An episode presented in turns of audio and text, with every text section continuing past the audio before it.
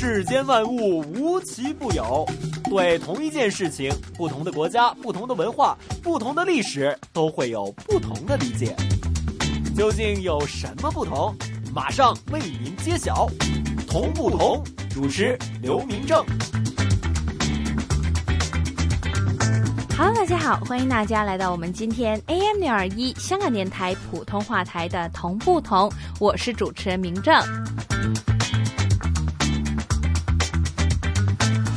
林正带大家来的这条胡同，跟我们之前前几集所为大家介绍的胡同呢，又有一些很多的不同的地方了。以前可能为大家介绍都是一些可能比较偏门啊，或者说有它独特意义的胡同。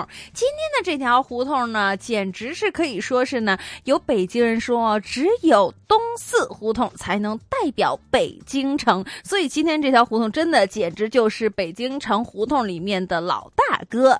所以呢，今天这一条的东四胡同究竟会有着什么样的特点，以至于会获得如此高的评价呢？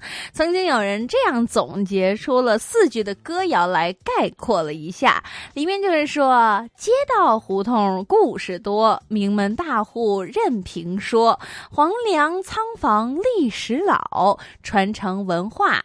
谱新歌，之前前几集我们，尤其是上一集啊，就特意为大家介绍了在北京胡同里面一种特殊的一个格局，就叫做斜街。北京的一些的胡同呢，其实自古以来都是有着一种的，我们说很正正规规的一种的胡同道路，我们说街道的一些的规格，比如说正东、正南、正西、正北等等。但是斜街是因为人们贪图方便，所以一走出来是走出来这种斜街，但是。今天为大家介绍这条东四胡同最特别的地方就是呢，它其实是北京，尤其是从元代开始啊，北京的街道向格局上面发展而形成的一条胡同。而且这条胡同呢，是老街道严格遵循着大街二十四步、小巷十二步的规制而建造的。究竟东四胡同有多么的特别？在东四胡同里面又有哪一些的同与不同呢？一首歌。去回来之后，开始我们今天通不通？名正连同胡同专家一起来带您听一听这一条尽是历史文化名人的东四胡同。狼伯伯，狼伯伯，这个世界那么大，究竟有什么好玩的呢？嘿嘿嘿嘿，那你就去找找看吧。找不到的话，我就要把你吃掉。哈哈哈哈童言无忌。Thank you. 妹妹呀，还记不记得上个星期我跟你一起聊胡同的时候，咱们不是聊了斜街吗？对呀对呀，因为呢，斜街在老北京城街道格局里边实在是太特别了。本来人家全部都在正东、正南、正西、正北的，整整齐齐的，可是呢，在那之后呢，却被人们硬生生的走出来了一些捷径式的斜街。就是这个，这个星期我又找了一条新的胡同啦，而且比咱们之前最近讲的这些胡同啊，哼，这条胡同简直就是大哥大中的大哥大。哇哦，大哥大，好厉害的样子！可是这个是哪条胡同啊？我最近呢迷上去一些名人故居，很多都非常漂亮，而且还有很多名人的遗迹呢。哎呀，你瞧瞧，我觉得我小红帽就是聪明。今天这条胡同呢，简直是可以满足你的所有条件，就是东四胡同。妹妹听说过吗？哇塞，好像很厉害的样子啊！哎，这个东四十条呢，也就。是东四胡同是一条具有丰富历史和文化背景的街道，沿线呢有南新仓等文物保护单位、北京军区总医院，还有新保利大厦等等。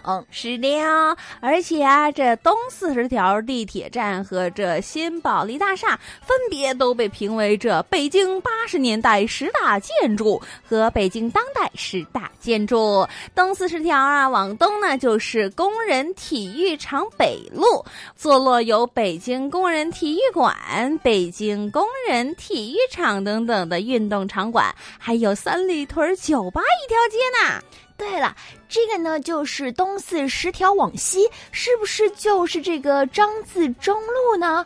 我记得呢，这沿线分别坐落了陆军部、海军部、段祺瑞执政府，还有这个欧阳予倩的故居和晋公主府等等的历史建筑。其中呢，有以这个段祺瑞执政府最为有名，著名的三一八惨案呢，就在这边发生的。嗯，咱们呀，这从北说到南，东四啊，这个地界可真是可以说是人杰地灵、卧虎藏龙啊。其实啊，还有很多没有说得上的呢。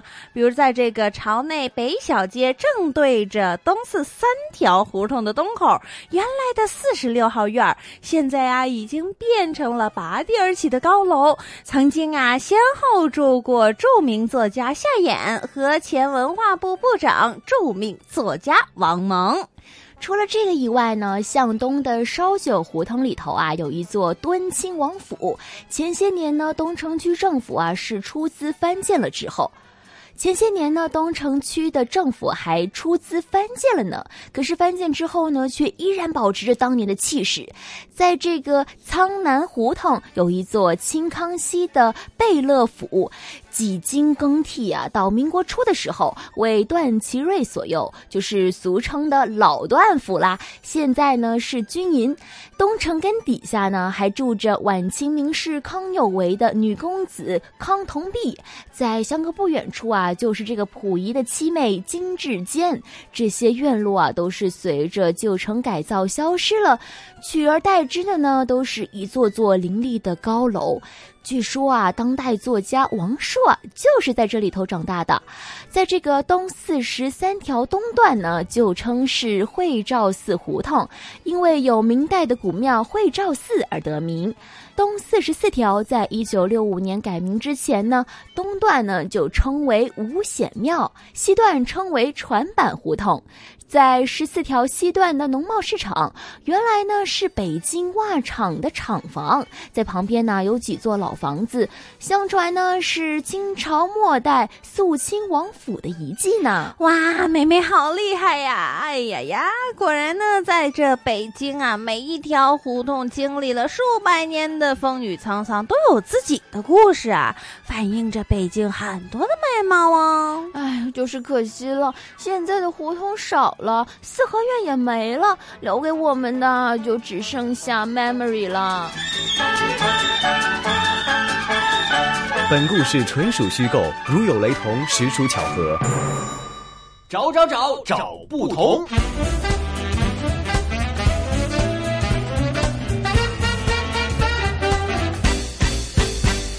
大家来到我们今天的同不同，今天明正会带大家一起来听一听这一条有很多历史文化名人的传统胡同——东四胡同。首先，我们很高兴可以邀请到香港大学专业进修学院语言及文史哲学系的刘老师，一起来为我们介绍一下这条东四胡同。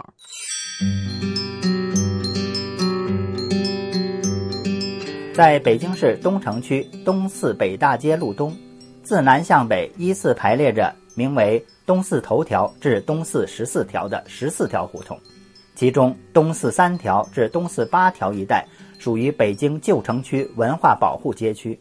这一区域的四合院、胡同、街巷是在元代街巷格局上发展形成的。街巷严格遵循大街二十四步、小巷十二步的规建制造，街区内胡同排列整齐。四合院布局规整，显现了完整的鱼骨式的胡同肌理。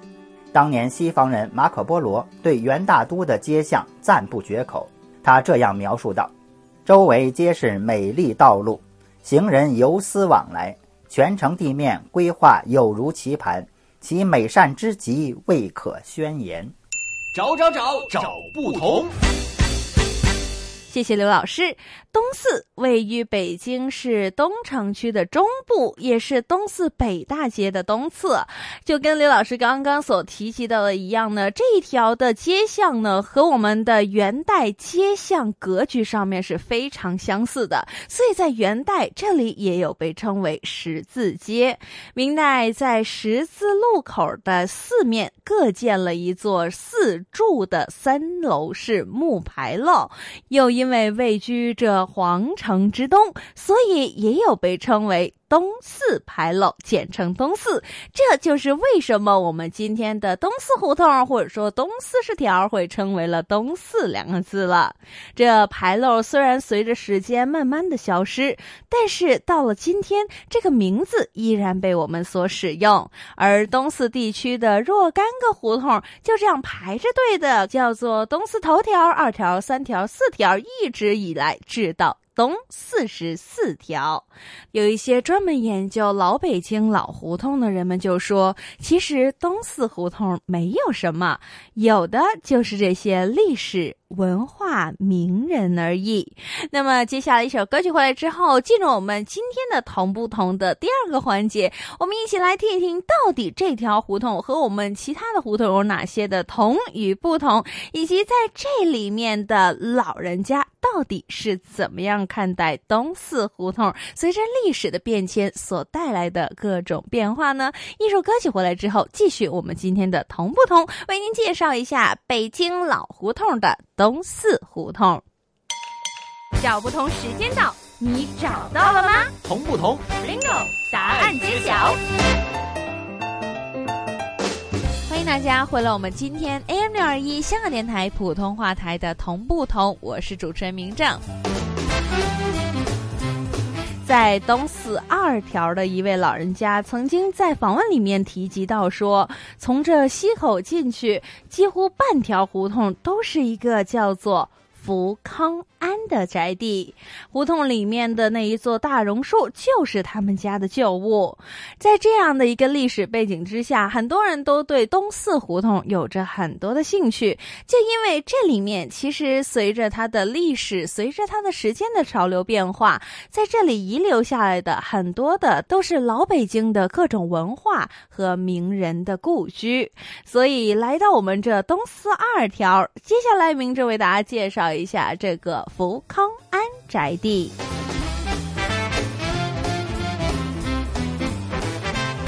乾隆的爱将福康安本人究竟有没有在这个福康安宅地里面居住过？其实是没有确切的记载，但是他的后代却确实在这里建父。在道成以来朝野杂记中所记述到，东四二条路北大宅。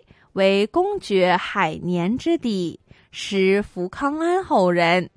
海公府其实应该叫做中瑞嘉永贝字府，因为它是属于海年哥三儿，所以俗称海公府。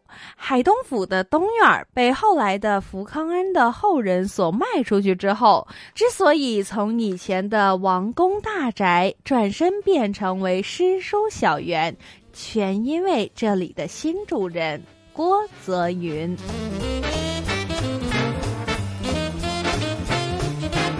郭泽云，别号龙固山人，是福建闽侯人，在光绪时期进士，授属吉士，武英殿协修。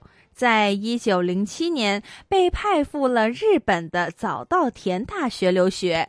在回国之后，就历任了金华知府和浙江温处道道台。在一九一二年之后，郭泽云就任袁世凯总统府秘书。在建国之后，这个院子曾经为爱国华侨领袖有养祖居用。后来，周恩来总理还曾经亲临此院来看望尤老先生，故而这一个院子一直以来都得到很好的保护。在二零零四年的时候，雅林轩旅游文化艺术中心获得了这个院的产权，并且按照原有的风貌进行了长达两年的修缮装饰和书画、古玩等等的装点，令到这个院子比以前更具有。有古朴典雅、雍容华贵、富丽堂皇的官府气派。在这个院子里面，除了有很多我们一般所知道的王公大府应该有的装饰以外，而且它还有壁影。鱼缸和灵璧石等等，而且还有青竹、石榴植物，还有一棵一百多年的黄金树，在这个院子里面。东西北的房子都有，西房是一座二层的小楼，房与房之间都有着通道、走廊相连。在南墙有一处影壁，它的布局非常的严整，而且院落敞亮，院外院里的环境都非常的优美整洁，给人感觉赏心悦目。小不同时间到，你找到了吗？同不同？Bingo，答案揭晓。欢迎大家回来，我们今天的同不同？今天明正带着大家走进了这条尽是文化历史名人的老北京胡同——东四胡同。其实，今天位于东四胡同里面有很多不同的历史名人的故居，而且当中呢也有很多呢是建筑领域当中的表表者。比如说，就是位于我们东四六条的崇礼住宅，号称是。东城之冠是目前北京最具有代表性的四合院之一，也是唯一被列入为国家级文物保护单位的私人住宅。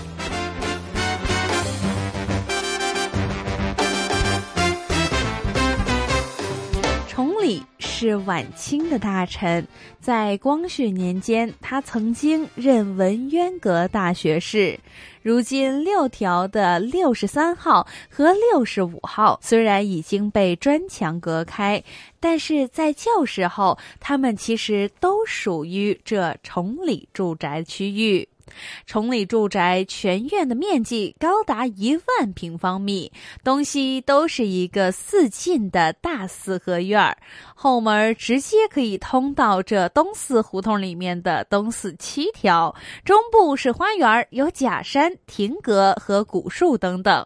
有一些有幸来到这宅子里面参观的人说：“这么大个院子，现在住了这么多人家，在当时那可是崇礼一家人的府邸，非常的气派。”而且人称东皇的京剧名令孟小冬，是京剧著名老生余叔岩的弟子。而且还是余派的优秀传人之一。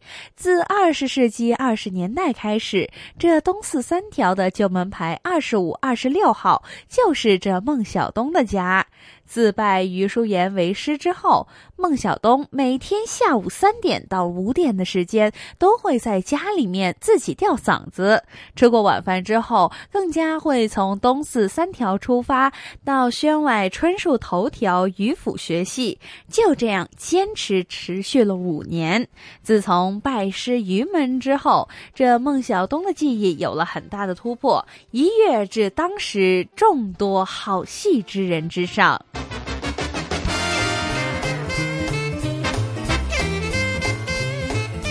除了我们刚刚说到的一些名人故居以外，在东四胡同里面的东四十四条胡同当中，像这样的民宅大户、名人住所。不生枚举，例如被称为七君子之一的沙千里，就曾经居住在东四六条五十五号；著名作家、教育家叶圣陶先生曾经居住在东四八条的七十一号院；八条一百一十一号，则是曾经这民国初期北洋政府的交通总长、内务总长朱启潜的住宅。所以，很多学者都说，这东四胡同承载着厚重的历史文化，见证着北京老胡同的岁月变迁，堪称一座百姓身边的博物馆。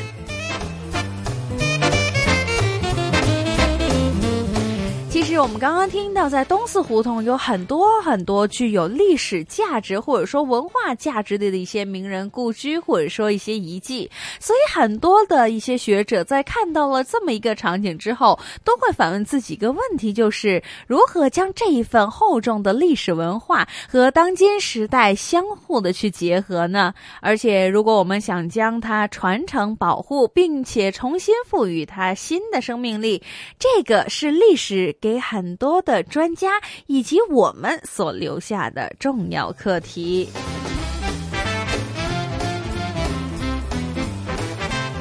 据说就在这东四胡同里面，家住东四六条的王阿姨今年已经七十岁了。自她嫁到东四胡同的那一天起，她已经在这里居住了整整四十八年。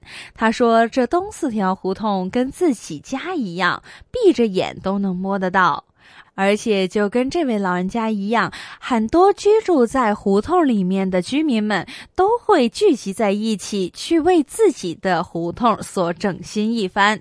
比如说，他们就会有一些叫做胡同清洁日的活动，去擦洗一些胡同的门窗，清除小广告和清理堆积的垃圾。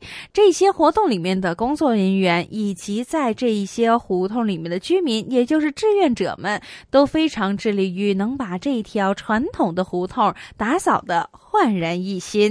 实际上，我们刚刚所提到的这一个场景呢，是在一些我们前一阵子一些相关部门呢，一直呢在积极推动胡同整治和文化建设的工作。就在东四街道办宣传部，就有相关的负责人表示说，他们非常希望能够帮助东四胡同成为名副其实的历史文化保护街区，而且他们说到，想要做。到这一步，仅仅是靠外力是不够的，必须要从自己胡同里面的居民开始做起，自发自觉、齐心协力的去建立北京的老胡同。而且据说，自从这物业公司开始正式入驻这东四胡同起呢，这胡同的秩序、环境还有治安都有了明显的改善。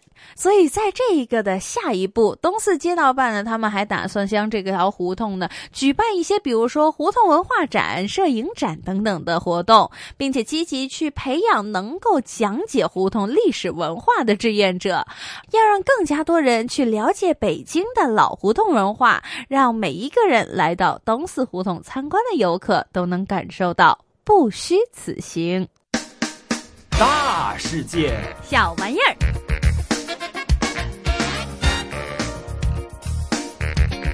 欢迎大家回来，我们今天同不同的最后一个小环节——大世界小玩意儿。今天明亮为大家介绍这个小玩意儿呢，是跟东四胡同有着密切的关系的。我们说东四胡同里面有很多历史文化，还有名人的一些的遗迹，所以当然就在这条胡同里面，已经有很多属于他自己的好玩意儿。所以今天我们这一个时间就会带大家一起走进东四胡同，为大家介绍一些呢，是从古时的宫廷以及我们的末代。格格延伸过来的东四胡同的好玩意儿。一说到宫廷呢，其实，在东四胡同有着一个非常有代表性的一个建筑，就是大慈延福宫。这大慈延福宫其实就位于这北京朝阳门内大街二百二十三号，南临大街，北靠东四头条。根据乾隆的京城全图所绘，这西路为主体，东路、北路为庙。南部隔小胡同为一所坐东朝西的两进宅院，学者们说这应该就是道长府。在东呢，就是狭长的空院和东墙。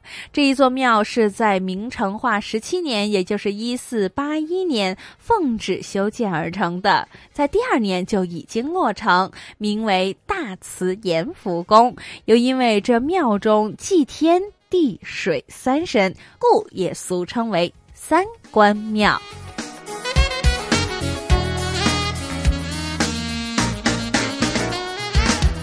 一说到宫廷，或者说一说到我们的古代的宫廷历史里面呢，很多时候我们都会对于娘娘啊、格格们非常非常的有兴趣。所以接下来这一个好玩意儿呢，就是在东四胡同里面的末代格格曾经居住过的地方。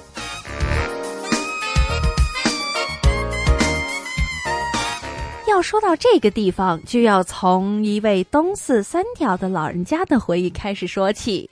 这位老人家在回忆当中说道：“八号院曾经住着一位神秘的老太太，她独身一个人，长时间都非常闲得慌，不会做家务，而且很少说话。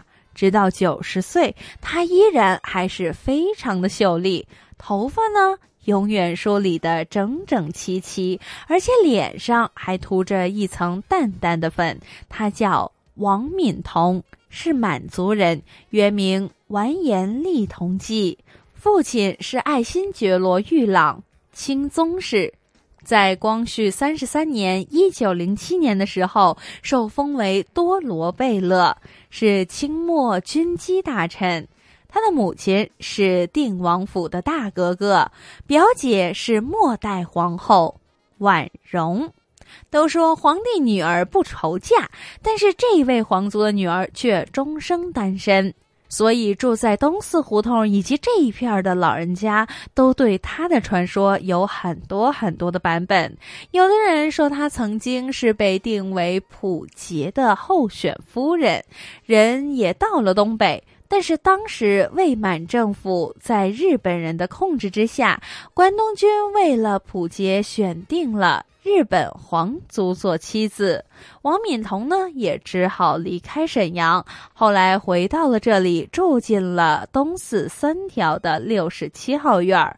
解放之后，这溥仪特赦回北京，而这王敏彤呢，这次他的母亲想女儿嫁给溥仪，不过这一次的相亲没有成功，据说是因为溥仪思想非常进步，不愿意和守旧的人结婚。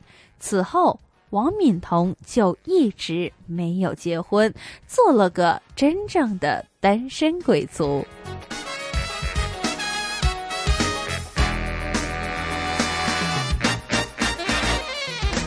这一集的同不同的时间就差不多了，下一集同不同，明正继续为您带来更多的同与不同。想知道更多同不同的资讯，请继续留意我们 AM 六二一香港电台普通话台的同不同节目。谢谢大家的收听，我们下次见。